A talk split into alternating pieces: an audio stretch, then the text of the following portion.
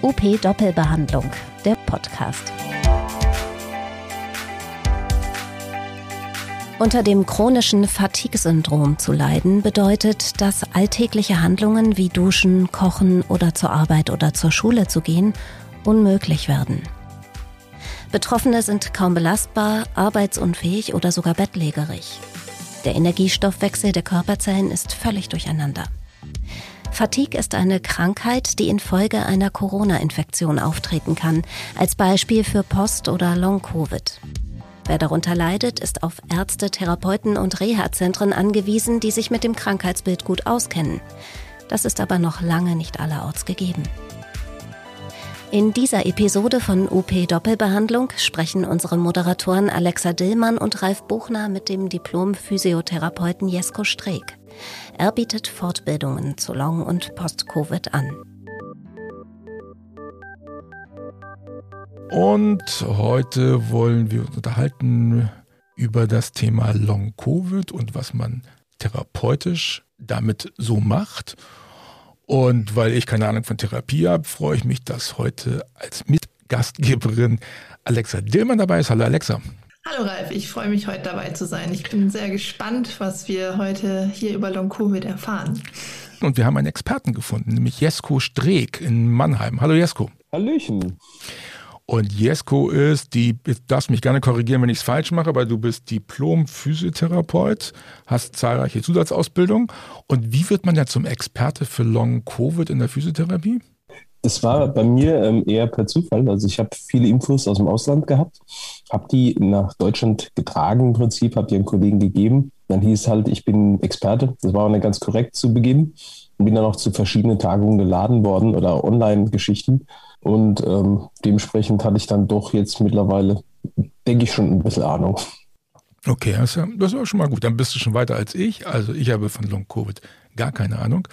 Alexa, wie ist es bei dir? Bist du schon über Long Covid gestolpert? Irgendwo in deinem Kreis, in deinem Umkreis? Also ich finde, man, man hört immer mal von Menschen, die nicht so schnell wieder auf die Beine kommen, aber ähm, jetzt so was genau, also mich würde interessieren, was für Patienten kommen in deine Praxis? Wie, wie äußert sich das, wenn sie Long-Covid haben? Was für Beschwerden haben die und wie kannst du denen dann da weiterhelfen?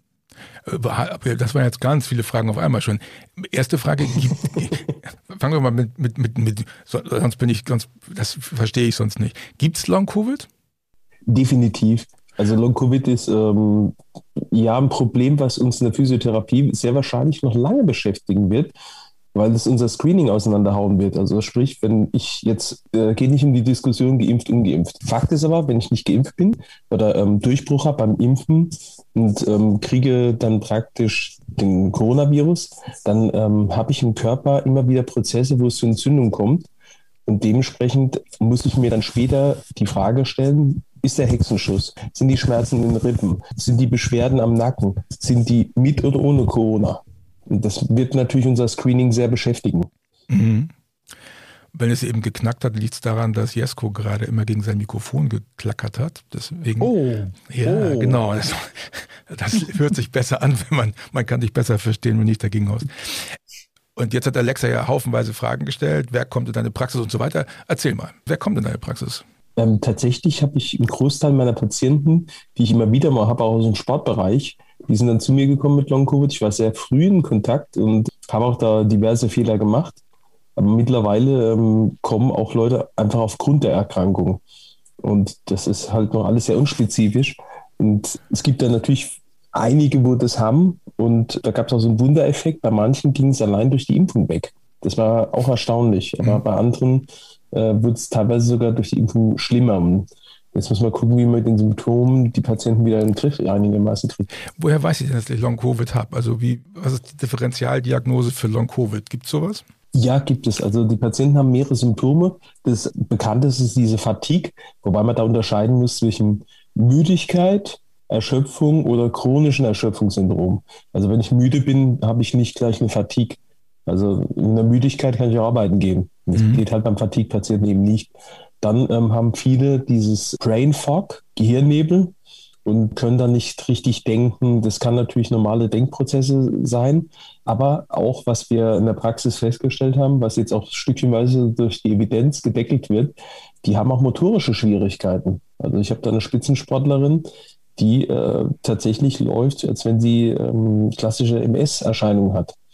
Dann gibt es weitere Symptome, beispielsweise wie ähm, Haarausfall in der Akutphase oder auch Leute, die vorher in der Infektion keine Beschwerden hatten mit Geruchsverlust oder Geschmacksverlust, aber im Rahmen von Long-Covid das bekommen. Mhm. Es gibt inzwischen auch einen ICD-10-Code für Long-Covid und es gibt in der Heilmittelrichtlinie diesen ICD-10-Code als langfristigen Heilmittelbedarf. Also als extra budgetäre Verordnung. Insofern ist das gar nicht so ganz uninteressant, auch sozusagen für den laufenden Praxisbetrieb, weil Patienten, die Long-Covid haben, haben Anspruch auf langfristigen Heilmittelbedarf. Das heißt, es belastet das Budget des Arztes nicht. Die Patienten, die zu dir kommen, kannst du so behandeln, wie sie behandelt werden müssen, damit sie gut versorgt werden. Und auch aus diesem Grund ist es ganz interessant. Und du hast inzwischen, machst du dazu auch Fortbildung, wie man Patienten behandeln kann. Habe ich das richtig verstanden? Richtig. Es gibt keine Allgemeinübung. Es geht darum, dass man den Patienten mehr in Bereichen kategorisiert. Also erstmal nach Bio, Psychosozial, Behavior-Kriterien, also dass man da einteilt, dass man weiß, wo die Stolpersteine sind und dann je nach Flaggensystem, welche Flagge der Patient entspricht, wird er da einkategorisiert und dann kommt eigentlich die eigentliche Therapie und die Herausforderung. Ich muss schauen, hat er Müdigkeitserschöpfung? Dann gehe ich nach einem klassischen Trainingsprinzip, wie wir es kennen, im Sportaufbau oder Trainingsaufbau, Reha-Aufbau. Hat er Fatigue, dann muss ich ihn speziell abrufen, da wo er die Probleme hat. Und chronisches Fatigue-Syndrom muss man komplett wieder anders arbeiten. Das ist für Rehas überhaupt nicht gemacht. Das ist jetzt was auch was gerade das Riesenproblem Deutschland ist. Die Patienten können halt schlecht aufgefangen werden. Das ist, äh, kann ich mir vorstellen. Ich finde es ähm, ganz, also findet ihr als Therapeuten das in den Praxen raus und diagnostiziert ihr Long-Covid oder sind die Ärzte da gerade schon so weit, dass die Long-Covid-Rezepte ähm, ausstellen? Wie bekannt ist es mit Long-Covid und wie wird da verschrieben? Aktuell muss man sagen, ich weiß ja, wie es in anderen Praxen ist in Deutschland, aber bei uns ist es häufig so, dass ich den Arzt informiere und bei vielen Ärzten ist es nicht angekommen, muss man tatsächlich sagen. Ich bin selber zuletzt bei einer Patientin reingefallen, weil die jetzt keine klassischen Symptome hatte. Oder sie hat es mir nicht gesagt. Und ich habe gedacht, Mensch, die hat da Schmerzen in den Schultern. Und habe dann gedacht, na, das könnte was Rheumatisches sein. Und dann irgendwann, nachdem wir länger gesprochen haben, kam halt raus, dass sie eine der ersten war, wo es mit Corona infiziert hatte. Und dann halt Wochen später die Symptome hat. Also wir müssen auch sowieso Long-Covid ist die Infektion nach Corona selber. Geht mhm. die Beschwerden aber länger, wie sechs bis zwölf Wochen, sprechen wir von Post-Covid. Das ist ein bisschen irritierend in manchen Leitlinien, weil da steht äh, Post-Covid und denkt man, ach, das ist Post-Covid, ist danach. Und dann kommt Long-Covid, weil lang. Ne? Aber es ist genau umgekehrt in der Definition. Also ich habe Corona, dann habe ich Long-Covid und wenn die sechs bis neun Wochen rum sind, dann bin ich im Post-Covid. Bingo, genau, richtig. Wobei bei dem extra budgetären Verordnen, also die Anerkennung als langfristiger Heilmittelbedarf, der gilt wahrscheinlich auch für Post-Covid, wenn da noch Symptome sind, oder? Richtig. Okay. Aber das, was Alexa eben angesprochen hat, ist ja ganz, äh, ist ja eine ganz wichtige Information. Die Ärzte verbringen vermutlich nicht genug Zeit mit ihren Patienten, um hier eine Differentialdiagnose betreiben zu können. Also meine Erfahrung ist, dass Ärzte zurzeit sich auch ja, doch abschotten und dass der Durchlauf in den Praxen nicht so hoch ist und Verordnungen werden immer noch telefonisch gemacht. Das heißt, es ist für die viel schwerer rauszukriegen, was haben die wirklich. Ähm, und beim Therapeuten bin ich ja schon viel, also verbringe ich ja viel mehr Zeit. Insofern ist es für den Therapeuten einfacher, da so eine Art Differentialdiagnostik zu betreiben. Würdest du also den Kolleginnen und Kollegen raten, da initiativ zu werden und zu sagen, ey, geh mal zum Arzt und check mal, ob du Long-Covid hast oder wie macht man sowas? Ja, es gibt auf der Charité-Seite in Berlin gibt es ein Handout für Patienten, wenn der Verdacht da ist. Also es gibt auch diese Screening-Bögen, wo man das beurteilen kann. Und ich gebe das Handout dem Patienten mit, dass er auch selber sieht, okay, das passt drauf, weil sonst ja nichts gerade geholfen hat. Und das nimmt er mit zum Arzt oder ich rufe mit einem sprechenden Arzt dann selber. Mhm. Und das funktioniert? Gehen die Ärzte darauf ein? Manche ja, andere sind leider, die sagen, nee, nee, das gibt's gar nicht. ah, okay. Da gibt es leider immer noch so ja, Schwierigkeiten. Okay, gut, ja. Aber wenn es einen ICD-10-Code gibt, dann gehen wir mal davon aus, dass es auch irgendwas gibt, was man damit bezeichnen kann. Und wenn selbst der GBA das als äh, Kriterium für extrabudgetäre Heilmittelverordnungen aufnimmt, dann können wir davon ausgehen, dass es im Gesamtsystem der GKV existent ist. Was, was machst du, wenn Ärzte sagen, nee, gibt's nicht? Ähm, ich, dann rate ich vielleicht eine Zweitmeinung mal einzuholen. Okay, ja. Hilft. Wenn du die Patienten behandelst und ich meine, die Symptome werden ja sehr unterschiedlich sein, aber wie gut sind so die Erfolgschancen, da die Therapieziele zu erreichen? Gibt es Patienten, die dann, ich weiß nicht, da bist du der Experte, was für einen Zeitraum braucht es in der Therapie, um die wieder fitter zu bekommen oder vielleicht auch gesund zu bekommen?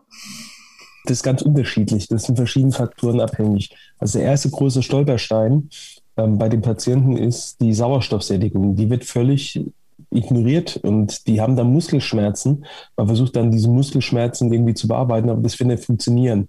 Das heißt, diese Patienten brauchen eine, immer wieder Kontrolle über die Sauerstoffsättigung, wie die abfällt und dann kann man atemtherapeutisch einsteigen. Deswegen sind wir gerade in der Physio im Ausland extrem gefragt mit der Atemtherapie. Und ähm, da wird es auch, denke ich, noch eine Ziffer geben, wo man dann das für ähm, Long-Covid macht. Aber gehen wir davon aus, ja, der Patient hat keine sichtbaren Atembeschwerden, aber dennoch ist die Sättigung schlecht. Und das ist so der erste Stolperstein. Und der zweite ist praktischer Blutdruck, der sollte kontrolliert werden.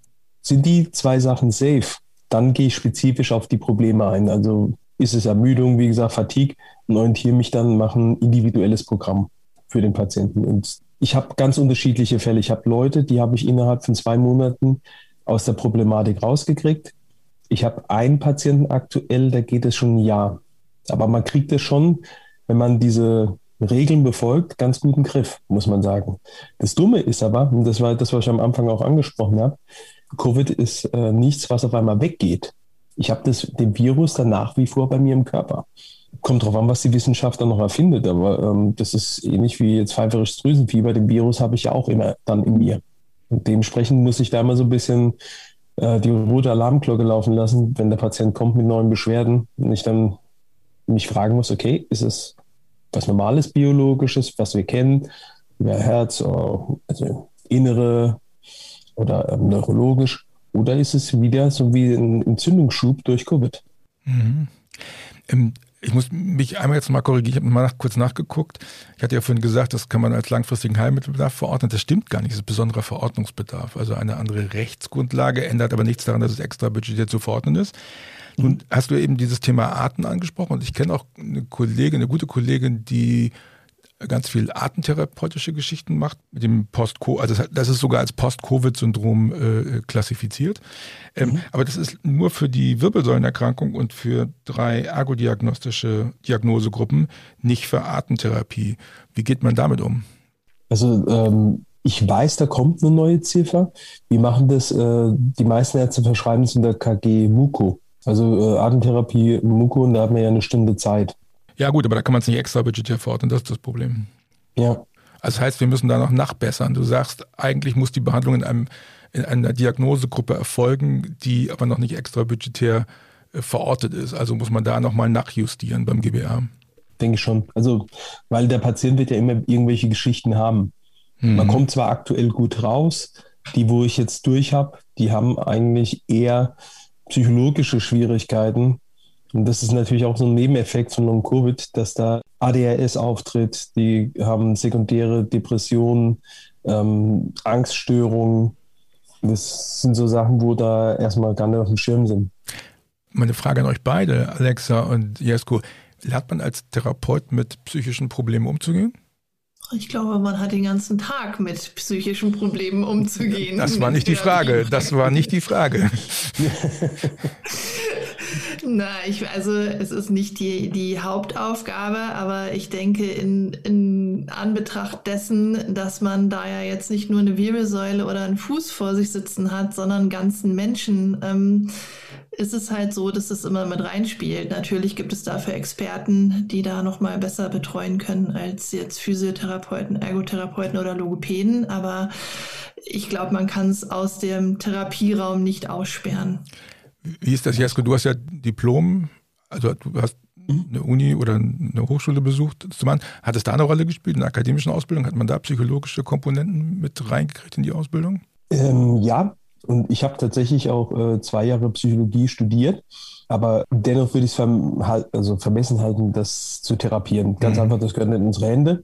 Fakt ist aber, wir können psychologisch trotzdem sehr gut beeinflussen. Und äh, wenn man das Biopsychosozialmodell anguckt, der zweite Teil, psychologisch sind ja viele Kontextfaktoren, wo der Patient Vorstellungen hat, Nocebus. Wir können ja über diese Nocebus aufklären und trotzdem sind wir keine Psychologen. Ich kann mhm. den Patienten ja Angst nehmen, wenn ich sage, gut, dir verrutscht jetzt eben nicht der Wirbel und ähm, da brauchst du keine Bedenken haben, du bist stabil oder was jetzt bei Covid auftritt, ist häufig, ja, kein Wunder, ihre Lunge ist total verklebt. Das ist so, auch so ein neues Nocebo, was ich immer wieder bei den Patienten höre. Mhm. Den Patienten gezielt aufklären, ist ja eigentlich auch Psychologie. Aber ähm, bei den anderen Sachen würde ich tatsächlich einen Experten zur Rate ziehen. Jetzt müssen wir, glaube ich, auch nochmal, ich bin nicht sicher, ob jeder unserer Zuhörer Nocebo sauber zuordnen kann. Magst du nochmal Nocebo kurz erklären?